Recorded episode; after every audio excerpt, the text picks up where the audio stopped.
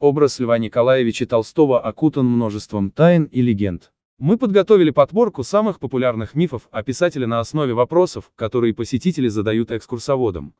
Миф первый. Лев Толстой проиграл усадебный дом в карты. Осенью 1854 года большой трехэтажный дом, в котором родился Лев Толстой, был продан на своз соседскому помещику Горохову. Причина этого – отсутствие у Льва Николаевича средств на его содержание и ремонт, а также необходимость в улучшении своего финансового положения. Если он простоит без всякого ремонта еще несколько лет, а ремонт Онова довольно значительный, то он действительно будет только годен как сувенир, писал Льву Николаевичу старший брат Сергей.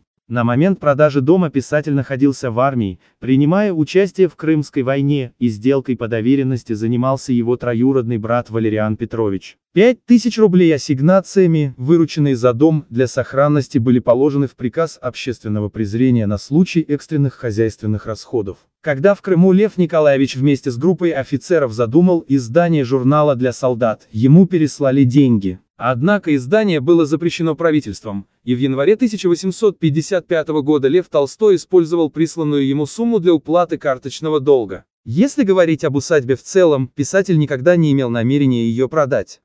Миф второй. Лев Толстой ходил босиком и носил крестьянскую одежду. В 1891 году Илья Репин исполнил этюд Льва Толстого, стоящего на молитве в лесу. Спустя 10 лет по этому этюду он создал полотно «Лев Толстой босой», в своеобразной манере отражавшее стремление писателя к опрощению. По свидетельству старшего сына Льва Николаевича Сергея, отец был недоволен тем, что Репин изобразил его босым. Он редко ходил босиком и говорил, «Репин никогда не видал меня босиком. Не достает только, чтобы меня изобразили без панталон». Эти слова оказались пророческими. В 1903 году на выставке Санкт-Петербургского общества художников внимание публики привлекла картина Наркиза Бунина «Рыбная ловля», на которой Лев Толстой и Илья Репин были изображены ловящими рыбу в одних рубахах. Сам писатель на вопрос корреспондента газеты «Новое время» по поводу его мнения об этой работе ответил, «Я давно уже достояние общества и потому не удивляюсь ничему». Простую одежду Лев Николаевич надевал для физической работы, а также во время своих пеших путешествий, чтобы встречные не признали в нем барина. Его домашняя одежда, которую он носил в Ясной Поляне, была очень демократична, однако исключала ассоциации с крестьянским платьем. Широкие блузы с поясом, которые Льву Николаевичу шила жена и деревенская портниха, со временем стали называть толстовками, в честь графа.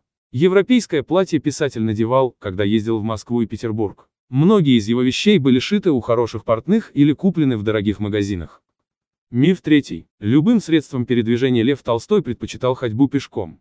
Любовь к пешим прогулкам Лев Николаевич сохранял на протяжении всей жизни и не оставлял ее даже в последние годы в Ясной Поляне. Известно, что трижды он совершал пешие переходы из Москвы в Ясную Поляну, а также пешее паломничество в Оптину пустынь. Цель этих путешествий – увидать, как живет мир Божий, большой, настоящий, а не тот, который мы устроили себе и из которого не выходим, писал он жене в июне 1881 года. Однако с не меньшей любовью он относился и к верховым прогулкам а в 67 лет освоил велосипед. Если же говорить не о прогулках, а о перемещениях на ближние и дальние расстояния, то здесь писатель предпочитал современные ему виды транспорта, коляску, почтовую карету, железную дорогу.